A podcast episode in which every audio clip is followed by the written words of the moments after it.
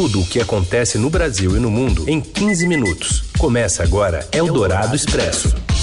Olá, sejam todos bem-vindos a mais uma edição do Eldorado Expresso que traz para você neste horário, que é o horário do almoço, as principais notícias do dia para quem está ao vivo com a gente no FM 107,3 da Eldorado mas também é podcast e aí você pode ouvir em qualquer horário. Eu sou Raíssen Abac e estas são as principais notícias, seus destaques de segunda-feira, 19 de julho de 2021. O governo de São Paulo planeja iniciar em janeiro a revacinação anual contra a Covid. Enquanto isso, a Anvisa autoriza um estudo sobre uma eventual terceira dose da vacina da AstraZeneca. Levantamento da Universidade Federal de Minas Gerais aponta queda de 93% no pagamento de multas ambientais nos dois primeiros anos do governo Bolsonaro. E ainda o frio de 5 graus chegando a São Paulo e os ataques racistas ao supercampeão da Fórmula 1, Lewis Hamilton. É o Dourado Expresso tudo o que acontece no Brasil e no mundo em 15 minutos. O número de processos com multas pagas por crimes ambientais na Amazônia Legal despencou 93% em 2019 e 2020. Levantamento feito por pesquisadores do Centro de Sensoriamento Remoto e do Laboratório de Gestão de Serviços Ambientais da Universidade Federal de Minas Gerais mostra que a média anual de processos do IBAMA com multas pagas caiu de 688 entre 2014 e 2018 para apenas 44 nos dois primeiros anos do governo de Jair Bolsonaro. Mudanças em regras internas do Ministério do Meio Ambiente e na legislação dificultaram tanto o trabalho de campo dos fiscais quanto o andamento interno de processos ligados a apurações de infrações ambientais, como o desmatamento e a venda de madeira. O governo tem apostado em operações militares contra crimes ambientais, mas as Forças Armadas não aplicam sanções a quem queima ou desmata. Eldorado Expresso. E um levantamento feito pelo Estadão mostra que o apoio declarado à indicação do advogado-geral da União, André Mendonça, para uma vaga no Supremo Tribunal Federal é de 26 dos 81 senadores. Esse pode ser considerado o núcleo duro a favor da candidatura de Mendonça. O índice, que é de 32%, significa o apoio prévio de três em cada dez senadores. O segundo indicado ao STF, pelo presidente Jair Bolsonaro, tem de obter ao menos 41 votos para ser aprovado em votação secreta. O placar Estadão mostra ainda que 36 senadores se disseram indecisos e que 18 não responderam como devem votar. A reportagem apurou que entre os que se disseram indecisos ou que não responderam, pelo menos três pretendem votar a favor de Mendonça e outros três estão dispostos a rejeitar a indicação. Apenas um parlamentar, Jorge Cajuru, do Podemos de Goiás, afirmou previamente que votará contra o advogado-geral. Eldorado Expresso. Com resistências do sistema S, é adiada a votação de um programa que dá bolsa de 550 reais para treinamento de jovens. Os detalhes com a Adriana Fernandes. O ministro Paulo Guedes, bem que tentou incluir numa medida provisória que estava para ser votada na semana passada, o seu programa de estímulo à qualificação profissional de jovens e trabalhadores informais para é, essa retomada da economia na fase pós-pandemia da Covid-19. O programa pelo projeto seria bancado com parte com recursos do Sistema S, aquele do SESI, SESC e SENAI. O programa tem um, um, benefício de qualificação profissional que pode chegar até 550 reais, 275 bancado pelo Sistema S e os outros 275 reais bancado pela empresa. Acontece que uh, o Sistema S fez lá, montou as suas resistências dentro do Congresso e agora ficou a votação para o segundo semestre, quando os parlamentares voltam aos trabalhos da Câmara dos Deputados. Vamos ver o que acontece. O primeiro programa ele é voltado para trabalhadores sem vínculo registrado na carteira de trabalho há mais de dois anos, pessoas que vêm de programas de transferência de renda, como Bolsa Família e o auxílio emergencial, e jovens com idade entre 18 anos e 29 anos. O custo desse, de todos esses programas é de 41 bilhões de reais. Eldorado Expresso.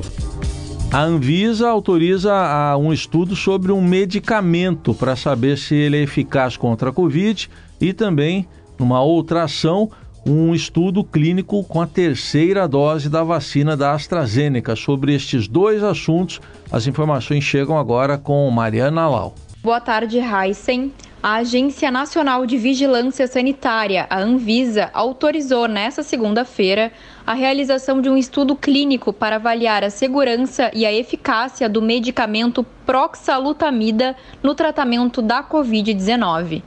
O estudo envolverá 12 voluntários no estado de Roraima e outros 38 em São Paulo. A Anvisa informou que o estudo é de fase 3, randomizado, duplo cego e controlado por placebo. A substância será ministrada em participantes ambulatoriais do sexo masculino com Covid-19 leve a moderada. O ensaio clínico é patrocinado pela empresa Suzhou Quintor Pharmaceuticals, sediada na China. Além do Brasil, os testes também serão realizados na Alemanha, Argentina, África do Sul, Ucrânia, México e Estados Unidos. Também nessa segunda, a agência autorizou um outro estudo clínico, dessa vez para avaliar uma terceira dose da vacina contra a Covid-19 da AstraZeneca. O objetivo será avaliar a segurança e a eficácia do reforço. O teste será feito com pessoas que participaram do estudo inicial e já receberam as duas doses do imunizante. A terceira dose será aplicada entre 11 e 13 meses após a segunda. O estudo é patrocinado pela AstraZeneca e será realizado nos estados da Bahia, Rio de Janeiro, Rio Grande do Sul, Rio Grande do Norte e São Paulo. E o estado de São Paulo planeja o início da revacinação anual contra a Covid-19 para 17 de janeiro. Mais informações com a Priscila Mengue. Olá, boa tarde a todos. Bem, a campanha de vacinação contra a Covid-19 está avançando. Agora as faixas etárias no Brasil chegando à população de 30 anos em boa parte das capitais, inclusive aqui na cidade de São Paulo, né? Quem tem 30 anos vai ser vai poder receber a vacina agora na sexta-feira. Enquanto isso se discute como vai ser a revacinação contra a Covid-19, porque se entende que assim como a vacina da gripe, ela também terá que ser aplicada todo ano na população. Ainda a gente não tem ainda detalhes de como isso vai ocorrer, né? Quem vai ser o grupo prioritário vai ser igual o deste ano e quantas doses serão necessárias. Mas a ideia aqui em São Paulo do governo João Dória é que a aplicação dessa revacinação comece em 17 de janeiro, exatamente o dia em que os primeiros brasileiros receberam a vacina contra a Covid-19.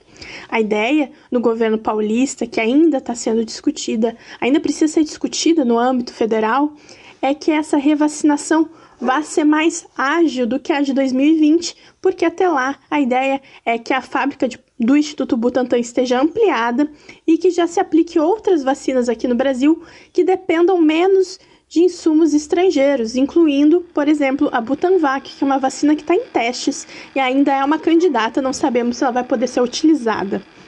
Em paralelo, a prioridade aqui em São Paulo é a vacinar o máximo de pessoas possível com as duas doses neste ano. Então, a ideia é vacinar toda a população com 18 anos até o dia 20 de agosto e depois disso começar a imunização das pessoas entre 12 e 17 anos, o que ainda depende de autorização da Anvisa, já é realizado em alguns outros países. Ao menos 97 casos de infecção pela variante Delta, cepa mais transmissível do novo coronavírus, já foram notificados no país. Cinco deles resultaram em mortes. Os dados foram informados ontem pelo Ministério da Saúde. Os registros foram feitos em sete estados, com óbitos no Paraná e no Maranhão. O Rio de Janeiro é o estado com mais casos, com 74 registros. A cepa foi identificada na Índia e é 50% mais transmissível do que o vírus original, segundo estimativas de pesquisadores. Eldorado Expresso. Uma massa de ar frio derruba as temperaturas neste início de semana nas regiões sul, sudeste e centro-oeste do país. Em Santa Catarina já houve registros de neve nesta segunda-feira. A região do Planalto Sul teve mínimas negativas. Foram menos 5 graus em Urupema, menos 4 em São Joaquim e menos 3 graus em Bom Jardim da Serra. Em São Paulo, frio também se acentua nas próximas horas e a capital paulista pode ter mínima de 5 graus durante a próxima madrugada. Segundo o Centro de Gerenciamento de Emergências, a rede de estações meteorológicas da Prefeitura de São Paulo registrou a média de 8 graus na cidade na manhã desta segunda-feira. Mas no extremo sul de São Paulo, a Capela do Socorro teve 2 graus e o bairro de Marcilac 1 grau. E um morador de rua foi encontrado morto nesta segunda na região do terminal do Parque Dom Pedro II, no centro da cidade. Segundo a Polícia Militar, uma perícia vai determinar a causa da morte, mas a suspeita é de que esteja relacionada ao frio. Eldorado Expresso. Lewis Hamilton é alvo de ofensas racistas após batida no Grande Prêmio de Silverstone de Fórmula 1. Acompanhe os detalhes com Robson Morelli. Olá, amigos. Hoje eu quero falar desses insultos racistas que o piloto inglês Lewis Hamilton recebeu é, depois que ele ganhou a prova lá em Silverstone e depois da batida que ele teve com Max Verstappen da Red Bull, o piloto inglês, é, vencedor, campeão do mundo, sete vezes campeão do mundo, foi duramente criticado com ofensas racistas na rede social e a FIA, a Red Bull, é, a própria Mercedes é, e representantes do GP de Silverstone vão, vão entrar em contato com as empresas, as companhias é, de redes sociais, como Facebook, Instagram, Twitter, para pedir providência sobre esse assunto. É um assunto que não acontece somente na Fórmula 1, é um assunto que já pegou em cheio futebol, futebol, o próprio futebol inglês sofreu com isso. Três jogadores que perderam pênaltis na Eurocopa, na final contra a Itália, foram é, ofendidos é, é, com injúrias raciais depois disso, e é um movimento que a gente tem que cortar pela raiz. É um mal que a gente não pode deixar crescer, por isso eu faço aqui esse comentário é, e quero que todos vocês saibam é, que lá na Inglaterra, lá na Europa, aqui no Brasil, esse tipo de comportamento das pessoas nas redes sociais com ofensas racistas e de qualquer outro tipo é, de gênero, por exemplo, não são aceitas. Não são aceitas. É isso, gente. Falei. Um abraço a todos. Valeu. E com esse comentário do Robson Morelli, a gente encerra mais uma edição do Eldorado Expresso. E amanhã tem mais. Uma ótima segunda para você. Tchau. Você ouviu Eldorado Expresso tudo o que acontece no Brasil e no mundo em 15 minutos.